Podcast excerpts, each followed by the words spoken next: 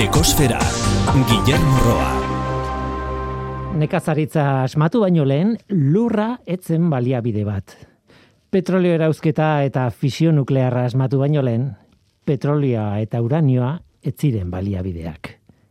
Robert Zubrin, Marteko kolonizazioaren aldeko ingeniari aeroespaziala.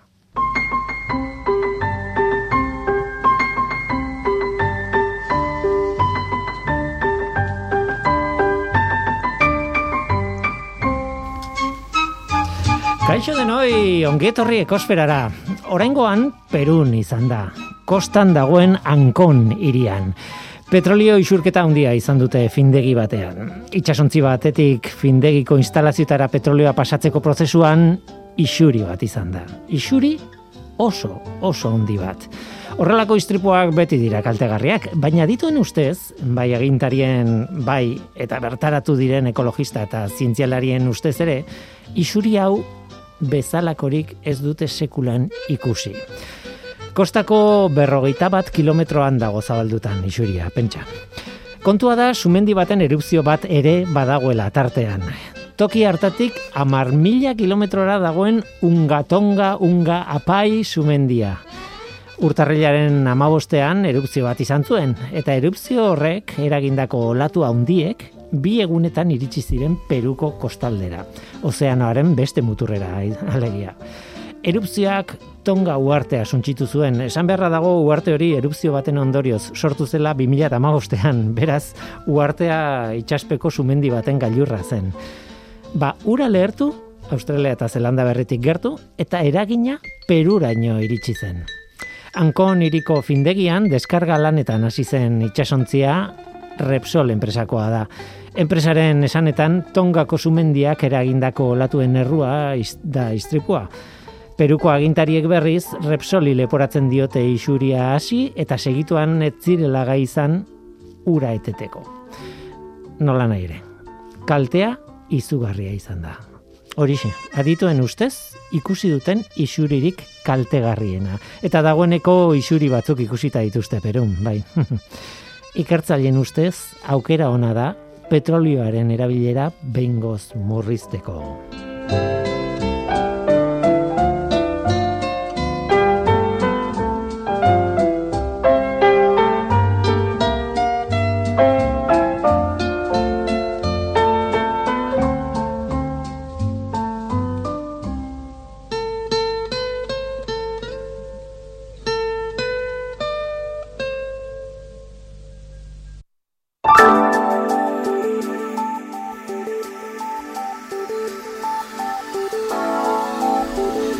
Beti bezala planetaren CO2 mailari begiratu behar diogu. Igandeko datua da, otxailaren hogeikoa.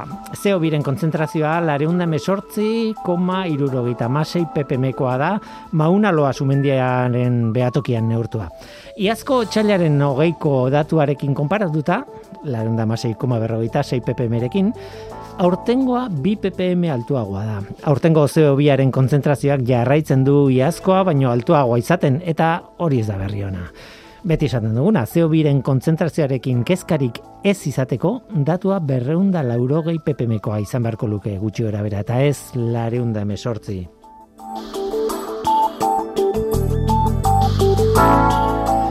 Gaurko saioan itxasoragoaz, edo kostara behintzat, bai, aerosorgailu eoliko flotagarria, flotatzaileak egin daitezke. Eta hain zuzen, Bizkaian egiten ari dira legin bat, Saitek Offshore enpresakoek ba, hori gauzatzeko. Handik, Aitor Sanz instalazio elektromekanikoen ingenieria arduraduna etorri zaigu hitz egitera eta sorgailu flotatzaileen mundua erakutsiko digu.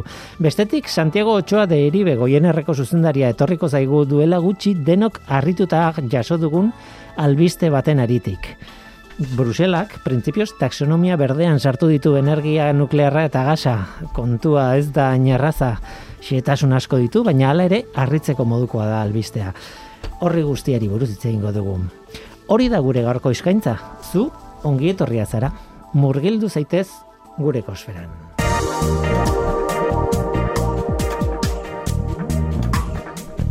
Ekosfera, Euskadi Gratian.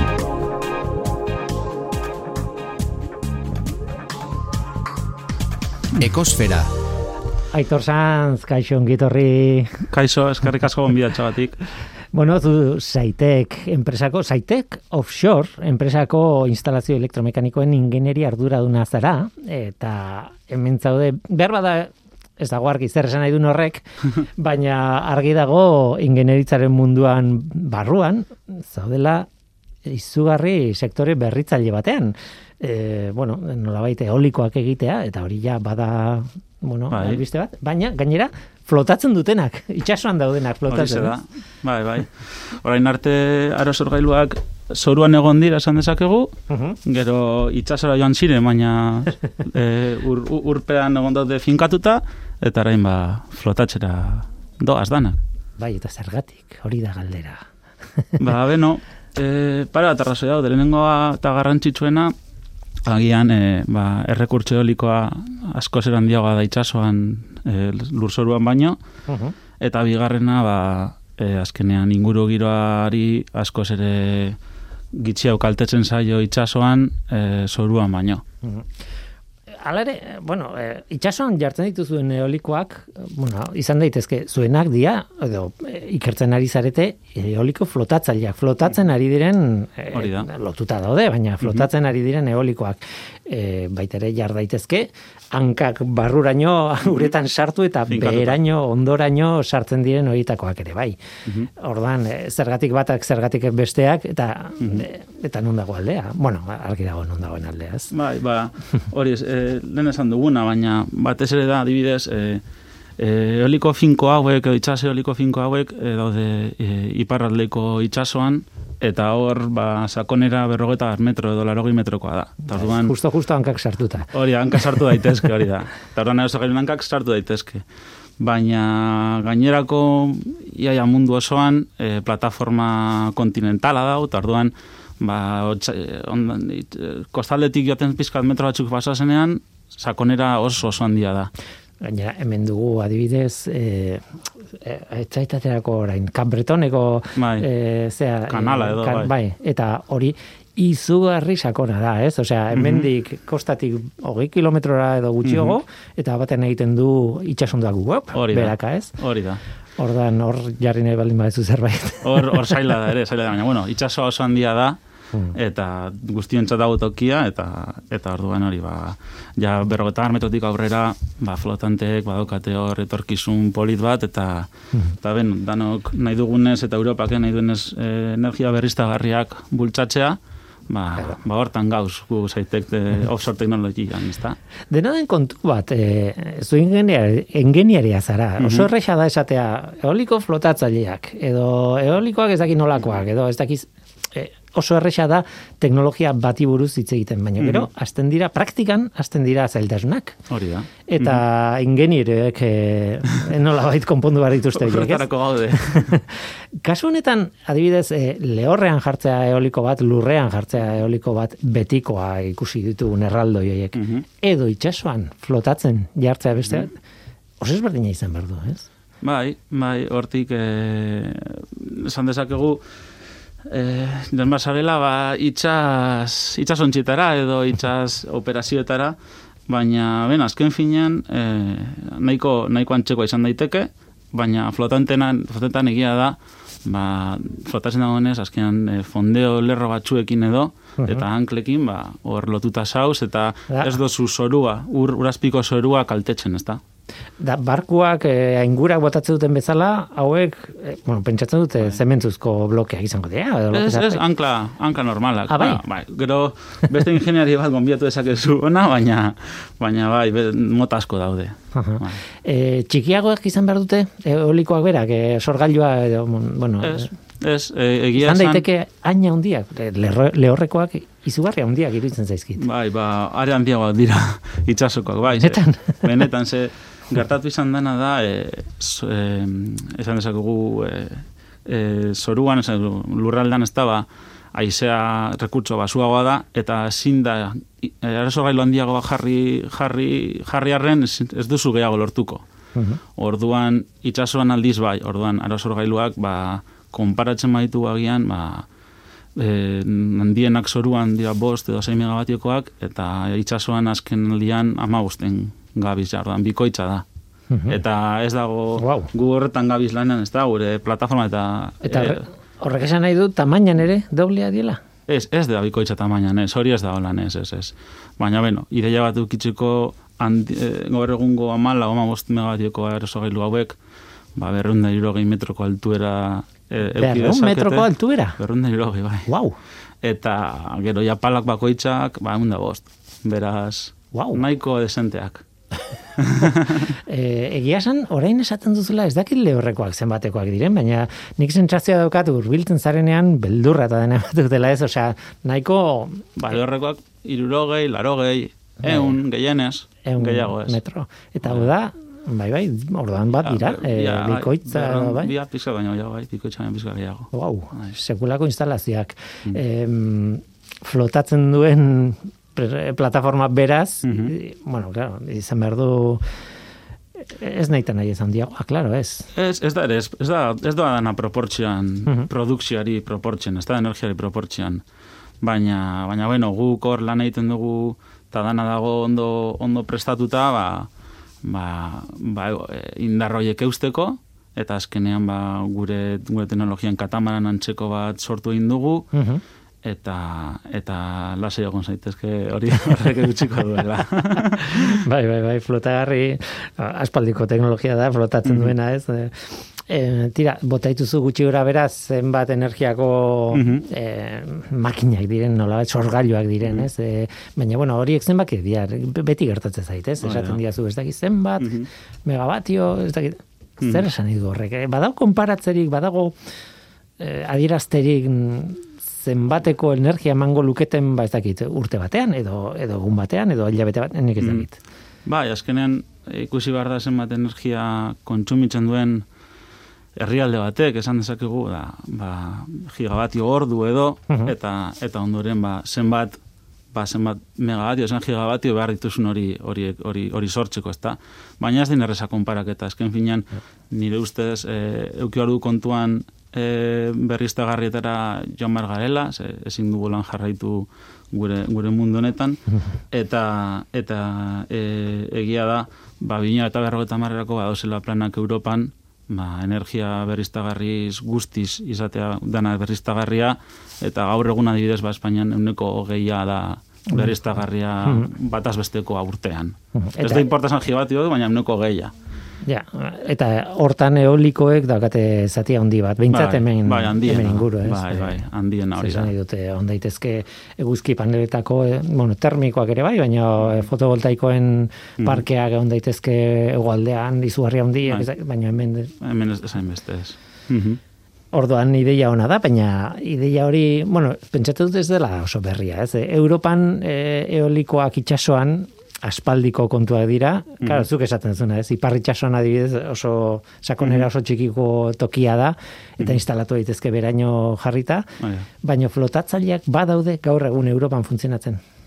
Ba, gaur egun danak gabiz bide berriñan, danak gabiz probatzen, beste lau edo bost dauz e, munduan, eta ba, gu adibidez, e, esan dezakegu, Espainia mailan lehenengoak izango gara izan izango gara e, bi, megabat, bi megabatioko aerosorgailu hau jartzen hemen armintzan e, zonalde bat dago prestatuta horretarako e, kable submarinoekin eta eta hor egongo gara udanetan dana prestatzen ba, bi urtetan zehar hor egon daiten e, aerosorgailu bat e, e, e, lanean eta ikasita esakegun zelan funtzionatzen duen eta El, elburua da gehiago ikerketa edo helburua da gehiago sortzea energia edo No, helburua ikerketa, Ikerketa da, da, ikerketa ez? da, bai, bai, bai. Ikerketa da guztiz. E, guztiz daukagu plataforma monitorizatuta, ikusiko dugu zelan ekoizten dugun energia hobe dezakegun, e, eta, eta orduan hortik aurrera ja, ba, beste, beste plan batzuk ere dauzkagu, ba, zabaltzeko, beste parke prekomertzial batzuk, ba, adibidez hemen ere Bilbo aurrean e, aurkeztu genuen e, dokumentu bat ja e, ministeriora eta eta aprobatu egin zan, e, hiru aerosogailu jartzeko eta hauek bai, ez bi megabatikoak, ze hauek aerosogailu txikitxoa da, bakarri da ikasteko eta ikertzeko, baina ja 12 15 megabatio artekoak dira eta beste beste nivel batean da, Bai, ez maila batean. zuek azken batean garatzen ari zarete, ikertzen ari zarete, baina gero bezero izan daiteke Danimarkako norbait, edo Norvegakoa edo Greziako, ez dakit, ez? E, osea, Mhm. edo zintokitakoa? Hori ze da, guk, guk sortzen duguna da, e, dugu, e, zapata edo, flotatzen duen e, eraikin hori edo flotadore hori, eta horren gainean, ba, guk e, moldatu gaitezke e, beste gainerako e, turbina manufakturatzaileek edo so- so- sortzen dutenek, ba, haietara, a- haiek datuak emon, eta guk gure plataforma prestatzen dugu haientzat. Mhm. Eta orduan, Ze, azken batean lehorretik itxasora goikoa ez aldatzen, ez? Ez. Esan nahi dute... ez, dauzkate e, karakteristika berezi batzuk, ba, adibidez, e, adibidez e, gatza eusteko eta Mhm. korrosioa eta lako gauzak, baina gainerakoa bakarrik da e, potentzia handiagoa, e, indar handiagoak eta, eta guk ba, zapata prestatzen dugu. Baina orain bururatzen zaite, egia esan eolikoak daude bi mutakoak, ez? E, elize, ba, tipikoak ikusten Mhm. ditugunak edo errota deitu diegun Bai, horiek, errota, ez direla errotak, ez dute ezer eotzen, ez? Baina beste batzuk dira vertikalak, ez? E, ardatza vertikala eta e, bueltak vertikalki ematen dituztenak, ez? E, Bai, baina horiek euren, eragina edo euren efizientzia txikiagoa da. Orduan, horiek eragiago erabiltzen dira gian, ba, leku eh, aislatuetan edo ez, en- energia, eh, konexio elektriko ezagun tokitatuan euren, euren, euren, ez dakit, eure- eurek ekoizten dute eta eurek kontsumitzen dute, ez da. Mm. E, orduan, fabrikazioaren alde teknikoa orduan e, itxasoari begira dago, ez? E, osea, zuk esan duzuna, ez? Hankan edo flotatzen du zatian edo nola bait, ez? Hori da, hori da lortu behar duguna, ez da. E, tira, galdetu behar nizun, gero zer, e, badukagu gauza bat flotatzen itxasoan, energia sortzen, hor egongo dira betiko turbinak, betiko sistema, baina hori gero elektrizitate hori eraman behar da, lehorrera, Hori da. eta hori nola? Ba, hori nola, ba, gure kasuan, hasiko gara gure kasuan, ze gure kasuan, e, hori, bimep e, tokian, ba, badago dena prest, e, erabili dugu lemoizko subestazioa, e, badakizu, segerratu zen lemoizen, ez da? Ba, hor, eman diogu erabilpen bat, ez da? Eta lau kable prest daud submarino, Bai. orduan haietako batera gu konektatzen gara gure turbinarekin, eta ekoiztutako, ekoiztutako energia, ba, lehorrera doa, ez da? Hori da. E, bueno, e, beste gai bada, baina kable, itxaspeko kable, kable submarinoen gaia pff, Oso luzea. potentea Bai. da, ez? E, Bai, bai. e, kable oso bereziak dira, ez? Oso, oso, oso Hori da. komplikatu.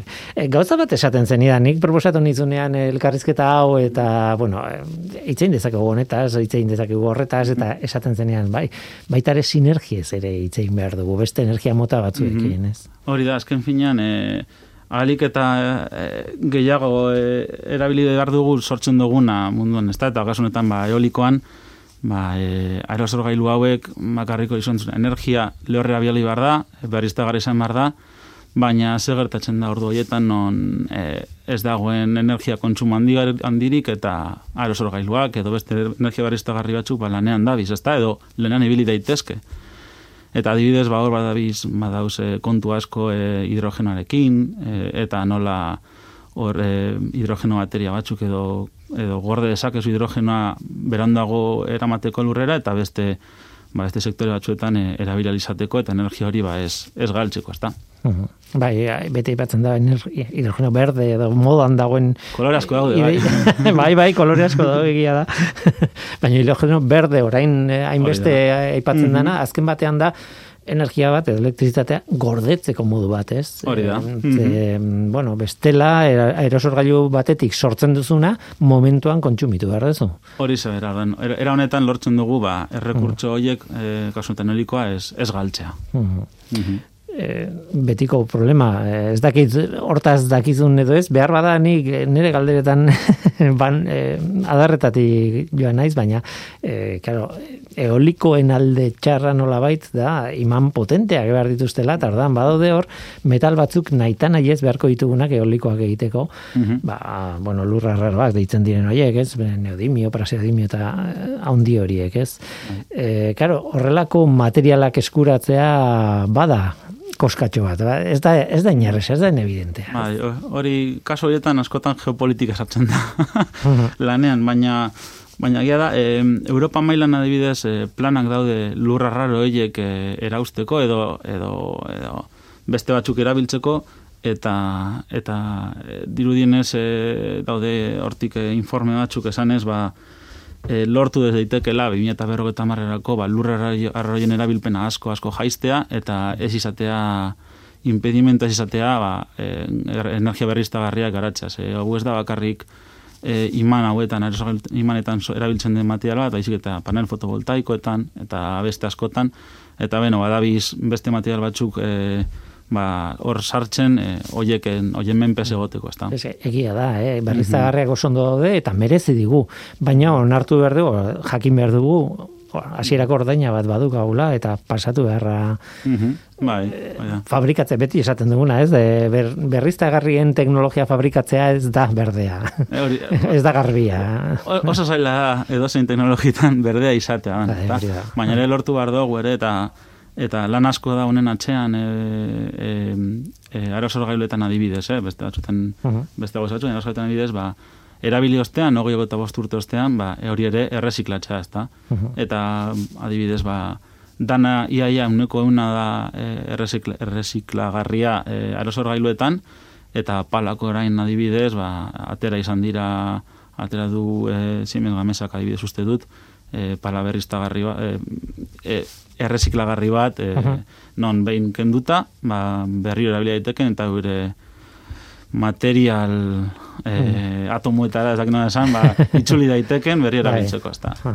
Pentsatu dut gainera, et, orain hartetzai buratu, baina, klaro, e, hemendik aerosorgailu bat jartzen duzunean, Claro, mendik urte batzuetara, ba, berritu beharko da, claro, uh bere bizitza erabilgarria dauka, baina hortik aurrera aldatu beharko da, eta berriz ere martxan jarri, horretarako flotagarriak izatea, izango da, abentaila bat, ez? Ze, finko baldin bada puntu batean, ezin duzu ekarri, nola baita, ez? Bai, bueno, horretako plan asko, adibidez, eh, Alemania mailan, eh, oso subentzionatuta dago eh, eh, eh, parke oliko zahar bat, amar urtetara, erabiltzen da infrastruktura elektrikoa usten da, dagoen bezala, edo betzen da, eta turbina zegoen tokitan, ba, erosgailu zegoen tokian, beste berri bago bat jartzea. Mm. Eta adibidez, ba, ba, plata, ba, flotantetan adibidez, e, erabili, eskenean flotatzen zaudenez, eta estruktura ondo, ez dela, hogeta bosturte baina goi, irauntzea espero denez, ba, berri erabili daiteke, segure nik hori da. Mm. Itxasuan dena da zailagoa. Ba, eta garestiagoa. eta garestiagoa gaina bai. Egia da bai. Ba, bakarri galdera bat e, geratzen zait, e, lanean ari zarete, uste dut aipatu duzula bi urteko ikerketa nola baita egin behar zuela, mhm. baina e, oso luzera begira daukazu proiektu hau, esan dute, etengabeko lan bat izango da. E, bai, bai, e, proiektu hau da gure lehenengo urratsa, ezta, esan dezakegu, eta bi urte, egon gara urte bat eterdi, non ikasiko dugun, ba, fabrikazioan ere zer, zertan hobetu eta zelan, zelan pizkat ba, produkzioa e, serializatu gehiago ezta, eta gero bi urtea bueno, estean, edo hiru edo lau, depende zemat zen ezta, ba, ikasiko dugu honekin, eta nor daki ba, ia, ala, ala ere bimepen jarriko dugun bi megateko aerosol gailu hau, ba, aurrera hor jarraitzen duen ba, beste, beste proiektu, ikerketa proiektu batekin ba, lan egiteko. Eta gero, ba, hori, e, lehen aipatu duguna, e, etorkizunerako ba dauzkagu badaukagu erbilun beste proiektu proiektu hau iraro sorgailuekin 12 edo 15 megatiokoak eta beste lanean gabiz ba, gure gure lankidarekin RW-erekin ez da, lanean gabiz eta beste batzuekin e, lanean gabiz ba, estatu batuetan, e, asian ere dauzkagu beste proiektu batzuk non orkestu nahi dugun, eta, eta hortan gabiz ba, azkenean garrantzitsua da garatzea eta eta aurrera joatea ezta. Oraingoz lehenengo aerosorgailu kamatxo artean txiki hau, mm -hmm. 2 megabatikoa, eh esan duzu udaran saiatuko zaretela eh bai, bai, hor hor egongo da. Ba, ondo joan dadila eta bueno, e, instalatzen duzuenean edo emaitza batzuk dituzuenean eta e, topatu dituzue zailtasunak, espero ez dituzuen gauzak, espero dituzunak ere bai, bai. ez dakit ez, izango da e, historio bat hor eta mm. bueno, ba, gogoa baldin bakazu eitor, etorri eta historio hori bai. kontatu irratian. Bai. Eskerrik asko gurekin izateagatik eta nahi arte. Zua egon bidatxagatik. Eskerrik asko.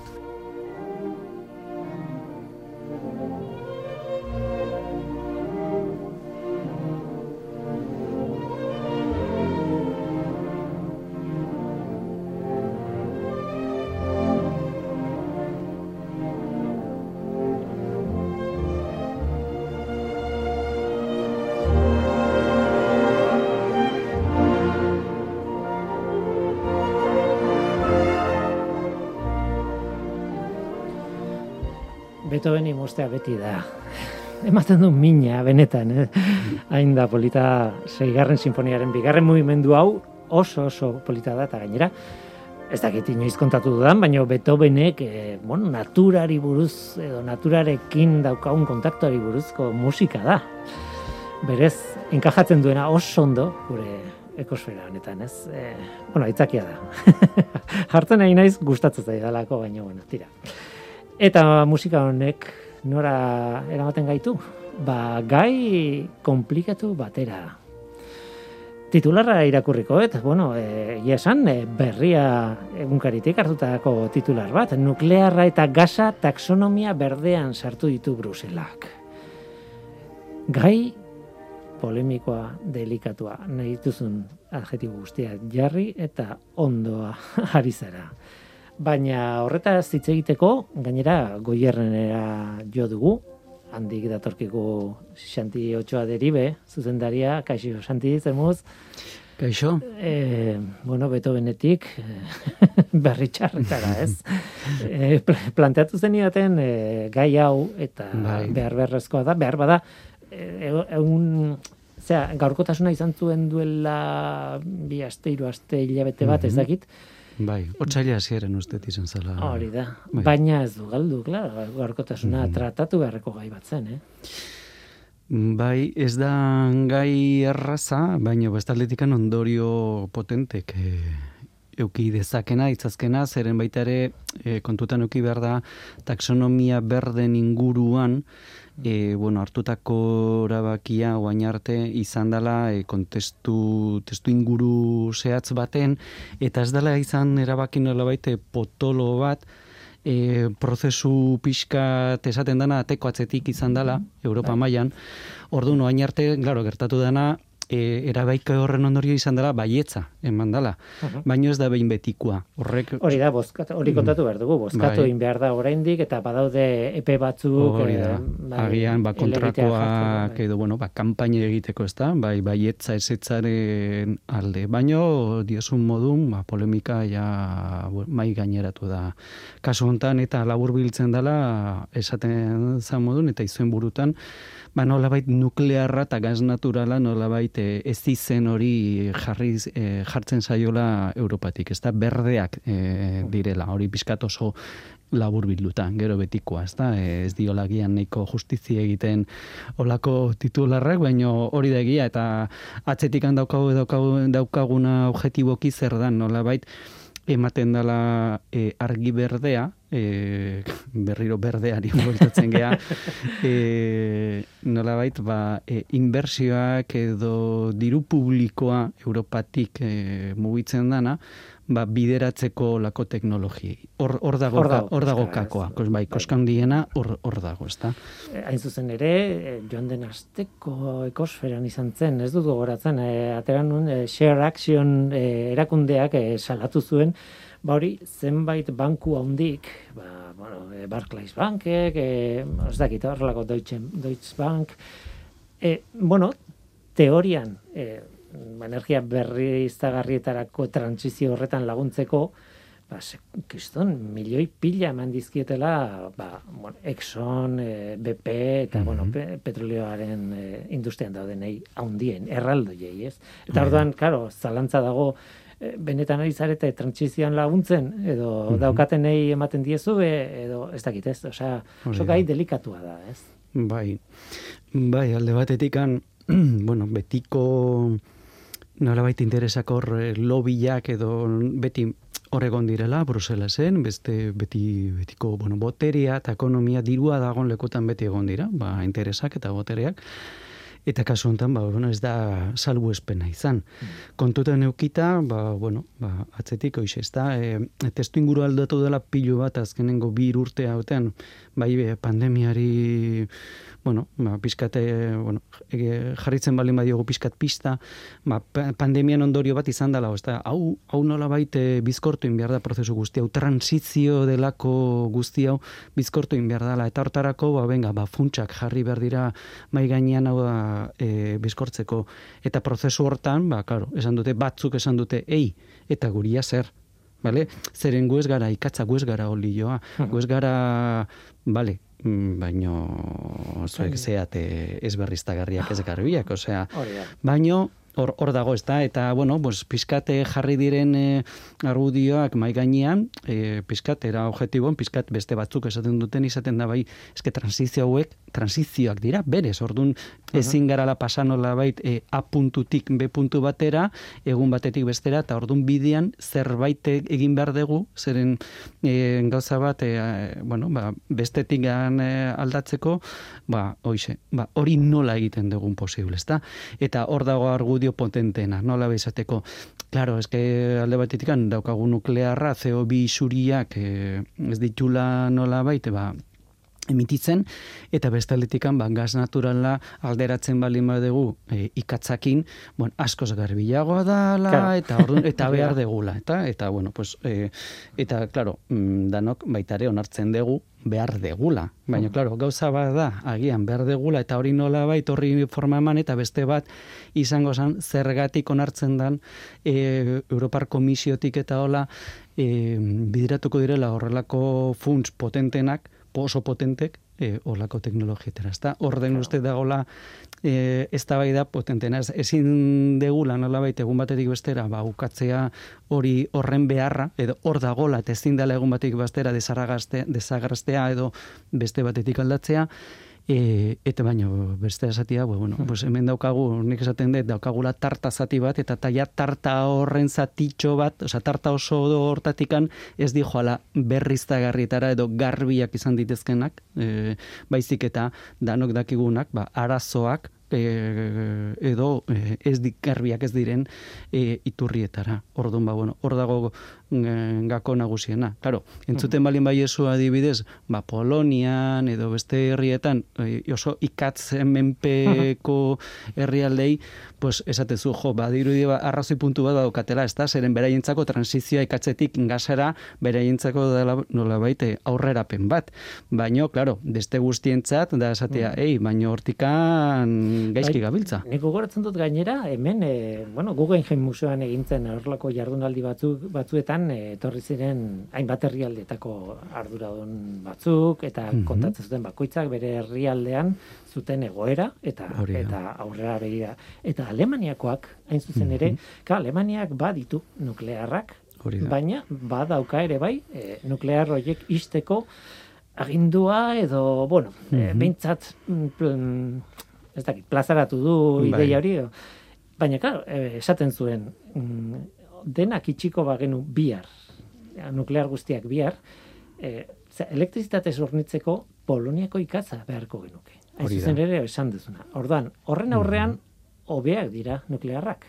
Mm Claro, e, plant, argudiaren zati bada bakarrik, noski ez, eta, bai. eta luzatu daiteke. Baina, zentzu hortan, errazoia zuten, baina, ezin dugu arrazoi horretan gelditu. Bai, bi, bai, hor pixkat, nola filosofikoki, bi gaitzen artean gaiz e, nola bai txikiena, ez da, hartzen dugu. Asuntua da, ba, bueno, gaitz horren nola bai, ba, kostea, finantziazioa eta dola, eta ematen, eta taksonomia berde, ba, bueno, kontzeptu hori bueltatu da, azken finean da zerbait, Europatik sortzen dana, bi, e, bidaltzeko seinale bat, e, olako e, inbertsio fondo guztiei, banketxe handiei, nola baita esateko, e, jakin dezazuten e, olako teknologiak, olako azpiegiturak eta hola gure babesa izango dutela eta gu jarri, dirua jarriko dute.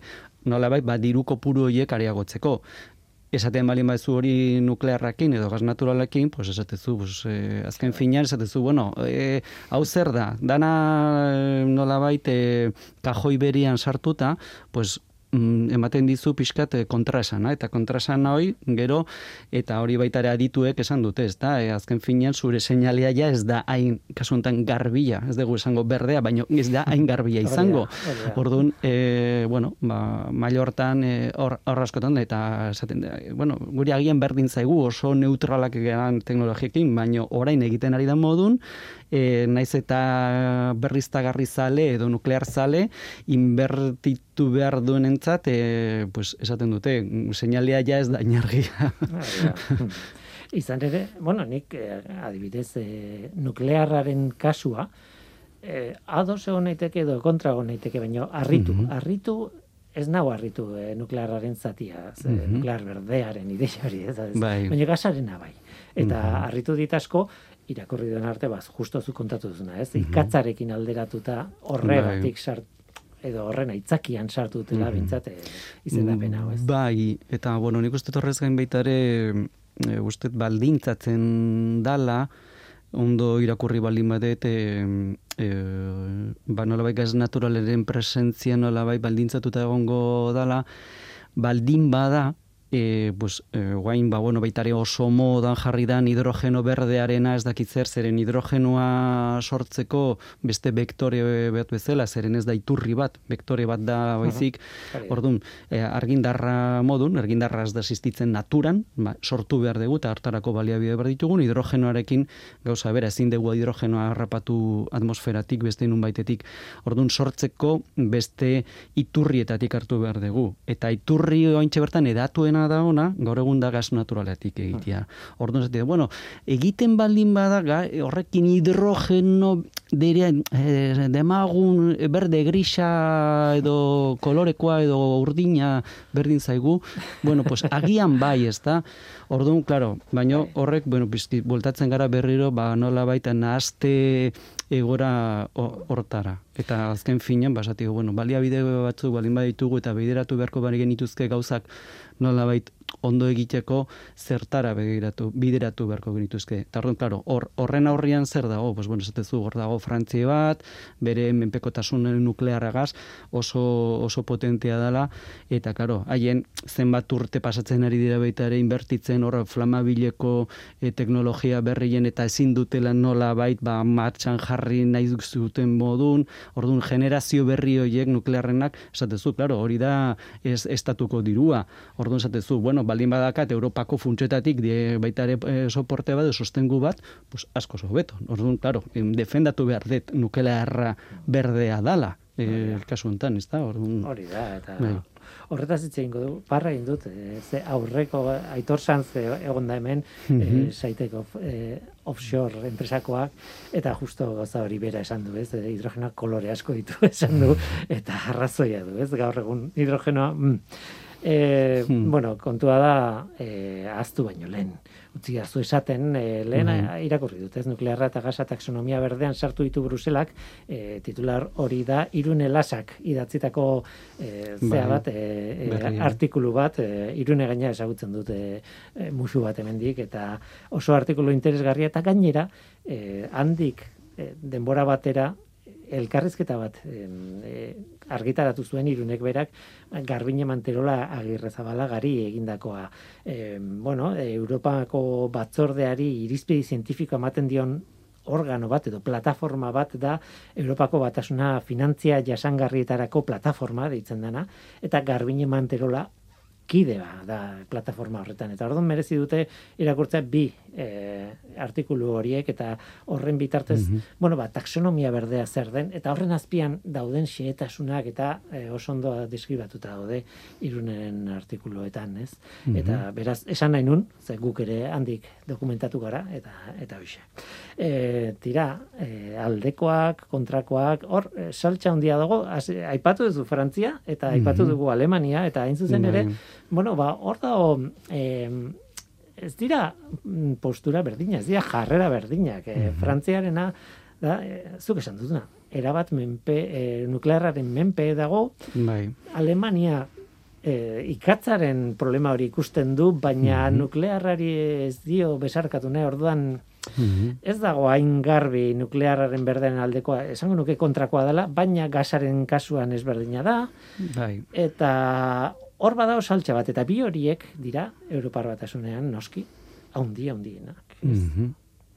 Orduan, e, eta badaude, gero aipatzen zuen, ez, e, irune lasak aipatzen zuen, era bat kontra dauden e, lau es, estatu aipatzen zituen, Austria, Danimarka, Espainia bera eta Luxemburgo. Luxemburgo. Mhm. Saltxa handia dago hor, eta gero boz, bozkatu behar denean, e, hor kontatu behar dira, boz, e, e, zean, bozkaketa. Bai, bai, e, guain boskatzeko garaian, nik uste toizeko puru minimo batzuk gain ditu beharko zirela atzera botatzeko, nik uste ba, ez dakitzen bat herrialde, baina gutxienez euneko irurogeita bosteko biztanleri osoaren nolabait, ba, bueno, ordezkatzen dituzten e, herrien artean, ba, bueno, hor e, ezetza hemen beharko luketela, ez da, proposamen horri.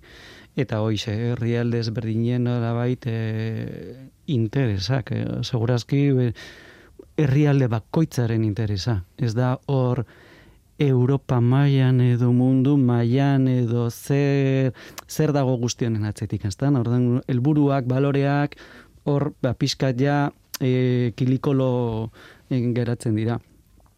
Orduan, ba, bueno, esatezu, e, mm, nola esateko e, oso e, oso koherenteak direla nola baita esateko. Nik nire herriaren interesak defenditzeko ikusten dut behar detela jarraitu nahi detela mendakate industria oso potentea e, Frantziako kasua nukleararen ingurun. Ordun ezin diot nola baita egun batetik bestera ba, bueno, ba, hau ordezkatu. Nola ordezkatzen deten hau. Naiz eta bueno, bere e, esfortzu egiten ari dian baina badakite ez dela e, nahikoa izango. E, Alemaniako kasun diozu modun. E, nik uste hor dago harremana maitasun gorroto harremana nuklearrarekin. E, mobilizazio eta militantzia oso potente egon dela pues, bueno, irura irogeita mar, larogiko amarkadetatik, bati badia Txernobil e, garaitik, Orduan ba, bueno, ba, esatiego, ez, e, hau nola baite bertan bera utzin behar da, ezta? Baina, klaro, ikusten desunean, adi bati bat, claro, nuklearrari buruz hitz egiten ari garenean, e, mm, gaur egun nuklearra erabiltzen da bati bat argindarra sortzeko. Eta astutzen zezkigu beste faktore eta vektore asko, azken finean berotasun sistemak eta hola, ez dira nuklearretik eh, sortzen, eta daukaten kopurua sistema osoan, ba, ez da impotentea. Orduan, mai gainean jartzen danean adibidez ba nuklearrarena esatezu, bueno, pues, e, e, mm, eragin asko zaundia eukidezake gas naturalarena, kontuten eukita balio edo erabilera nitza izan ditzakela, alde batetikan, ba, bueno, ba, berotzeko, guk segurazki, danok, e, gure hemen egoalden eta iparralden berotu garela edo gure dutxak izan direla gas naturalari e, esker, ezta? Eta e, horrekin baita ere sortzen da argindarra. Orduan, ba, bueno, nik uste interesak Alemaniako kasu hundi joaztela gehiago, ba, esatia, bueno, gas naturalaren, ba, balioan itzoi, ba, zel suposatuko luken, e, industria hunditan baita ere. Orduan, ba, bueno, askotan izaten da, ba, bueno, zure mixa nola dago nosatuta, ordezkatzeko gaitasuna daukazun ala ez, eta gero Alemanian gertatu zaien izan da, naiz eta berriztagarrietan, ba, bueno, ba, bultzada hundiak e, egin duten, e, energy bende, edo nola baite deritzona, e, transizio propioa haiek daukatena gertatzen ari zaie, pues, e, ez da gola oso ondo orekatuta. Ordun ikatzari ikatzara baita ere bueltatu direla askotan, zergatik, ba, ezin dutela nolabait bermatu e, oreka bat sistema elektrikoan, Orduan, hortarako esatezu, bueno, hori baldin badakat ikatza, e, ikatzen orde zer da hobe, ba, gas naturala. Gai, e, gaitz gaitzer di, ez da, e, gasu, kasu honetan. Orduan, ba, bueno, esatezu, bueno, nik nire nuklearrak ditut, ez gehiago ditut jarriko, daukadanak kendu dezaket, baino kentzen baldin badet, horrein berriztagarriekin bakarrik, ezin diot heldu menere behar guztiei orduan beharko dut beste zerbait izango da bas nat, gas naturala momentu hontan ez dago besterik. Orduan ba bueno hori da e, errealitatea eta orduan uste bakoitzak bere koherentziatik nola bait barreneko koherentziatik hmm. defenditzen ditula bere interesak. Espainiako beste leku askotetikan ze gertatzen da? Ba bueno pues ja nola bai jundirela agian bere etxeko lanak egiten eta esaten dute nik orain ez baldin badakat nola bait ba bultzada potente bat berrizta garritan eta hola sortzen ari zela horren inguruan, ba bueno, horre baita ere garria, baina bueno, e, baita ere negozio asko ez dakiz zer, baina e, argi daukatela hortikan jun behar direla, edo baliabide oso anitzak dituztela, bai jura, bai egurra, bai eguzkia, eizea, eta abar, pues esaten duten guazen hau e, nola baita areagotzerak. E, eta esaten genuna, e, hartu behar balin baditugu eun e, euro esategatik eta ointxe bertan jartzen bali zu tarta horren barrun nuklearra eta gaz naturala ja ez ditugu eun gutxiago izango da. hor dago hor dago koska. Baita ere eta zergatik e, nola baite kejatzen ari diran beste herrialdetatik ez garelako Islandia. e, kuriosoa da, e, Islandiari buruzko e, dokumental bat ikusi duela gutxi, eta e, aipatzen zuten, ez? Bete aipatzen da Islandia, e, geotermia, mm -hmm. bueno, bere bai. daukaten lurrazpiko bero hori berez, baina harritu nindun, nik ez, ez nuen lako planteatu, eh? Mhm. baina jakina da. Islandiak ateatzen du bere elektrizitate gehiena hidroelektrikoetatik ur asko mhm. daukalako. Bai. Eta ez nekien ere da e, sekulako eztabaidak izan dituzte. Ze, karo, e, Islandian baliabide natural izugarri potentea da e, ura, e, bai. baiak, e, ez dakit, ez, ur jausiak eta hola, eta orduan, e, hidroelektrikoa e, e, ustiatzeak esan nahi du natura puskatzea, nola bait. Mhm. Eta ez zeuden hain konbentzituta, ez? Eta tardon bai. sekulako borroka, Islandiako ekologistek e, hidroelektrikarekin mm daukate sekulako borroka, ez? E, eta egia da, e, berriztagarrien artean, e, behar bada hidroelektrikoa energia hidroelektrikoa ez bai. dela hain ez da besteak bezala ez da bai.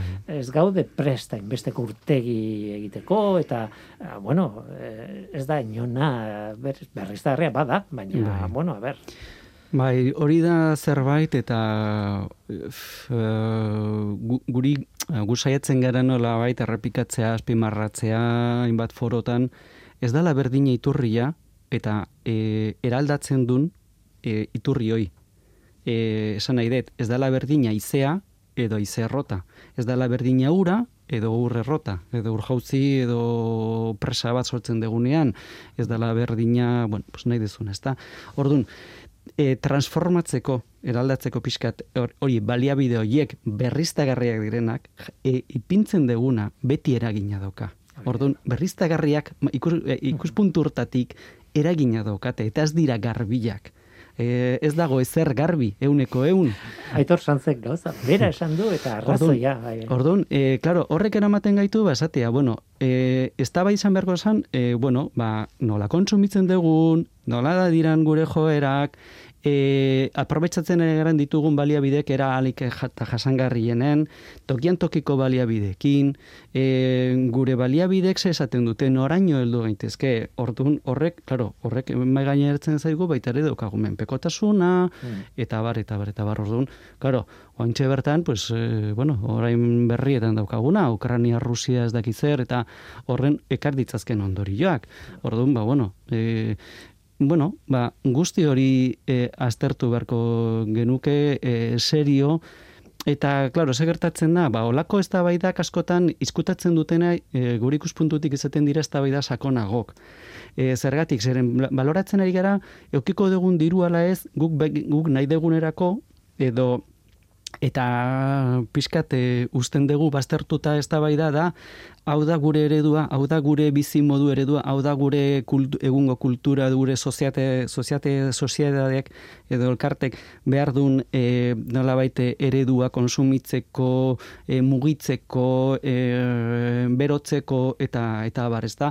Orduan hori aintza ja ematen dugu, hori horrela izango dela beti, orduan bakarrik bilatzen duguna da izaten da, bueno, aldatzea iturri batetik, kasu hontan iturri edo e, olio edo gasa izan ditekela, beste iturri batetik, baino beste guztia igual mantenduko dala.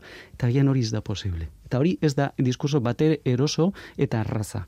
Orduan, klaro, hobeto da, ez da baidatzea, a ber, niko diru lortzen degun gauza hobetetarako, baina beste guztiari buruz ez dugu hitz egingo, ez da? Eta horratzen, ba, bueno, ba, mami asko dago, azken finen, ba, bueno, baloratzeko. Zeren azken finen, danok Islandia izango bagina, esan nahi dut, isolatuak ikusiko bagindun geure burua, geure realitatea, mundua bezala esan ideia, isolatuak gaudela, ez dago la planeta B e, hortan, agian, ba, Islandiarrek bezala esango genuke, hau zaigu bat ere gustatzen, baina zerbait egin behar dugu. Hmm. Saiatuko gara alik eta agian kalte txikien egiten, hmm. baina ez gaur egun egiten ari garena. Dara, kalte ale, alik eta gehien zeren e, zentrua dago etekinetan. Orduan, etekin ekonomikotan eta botere esku, esku gutxitan. Orduan, claro, ez da bai nun daude gure gizartean. Ez de, nik ez ditut ikusten askotan. Osea, ba daude eta hola, baina bueno, hori ez dago agendan. Eta hori da askotan, ba, esatezu, bueno, bale, taksonomia berde eta, eta hola, baina benetazko ez da bai da horrek ez digu ezer konponduko. Momentu enten. Eta esate mali badugu, bai, gaz naturala ez da gitzer, bale, pues, agian eh, dirua bideratzeo gaz naturala bihurtzeko, baina agian orain bertan kanila ireki itxiko digute Rusian, Bielorrusian edo, eta esateko, eta, eta zer. Hori ez da konpontzen bidenek bialtzen ditulako metaneroak egun batetik bestea, osea, mm. bai. Bai, bai. Eta Islandian ere gutxi dira eta bueno, eta bueno, eta beste kultura bat dute, bai, eta bueno, eh, azkenean ez da arazo, bueno, da arazo global bat, baina bai. arazo txikien sare handi bat da. Ez da ordan konpondu ezkero bat begiratu bertzaile inguruko er nola ere egiten bai, dio eta altxatu eta begiratu gure bai, bai, komplikatu da. Baina mm. beintzat Bueno, kontatu dugu zerren gutxi gara bera taxonomia berdea, mm. nola baite, bueno, diruari begira, inbertsioak eta mm, bai. egokiak diren begiratzen duen zerbait. Edo, bueno, mm -hmm. Bai, eta bere garrantzia da, ka, zer azken finean mm. hasieran esaten genuen batik, eh? da diru publikoa, da danon dirua, hmm. mugitzen ari dana. Eta, eta gehiago esango nuke, ez dala e, egun daukagun dirua, dira urrengo belaunaldik ko e, eh, dirua. Hmm.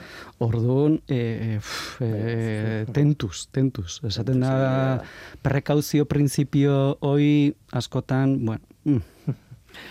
Tira, ba, mesua ez dakit, ba, ikorra dan, edo ez ez, ez gorra dan, baina e, pentsatzeko badaukagu hori argi bai. dago. Santi Ochoa deribe, mm -hmm. e, goierreneko zuzendaria, eskerrik asko gurekin izateagatik eta nahi zuenen, etorri. Mila esker, zuei berri berri.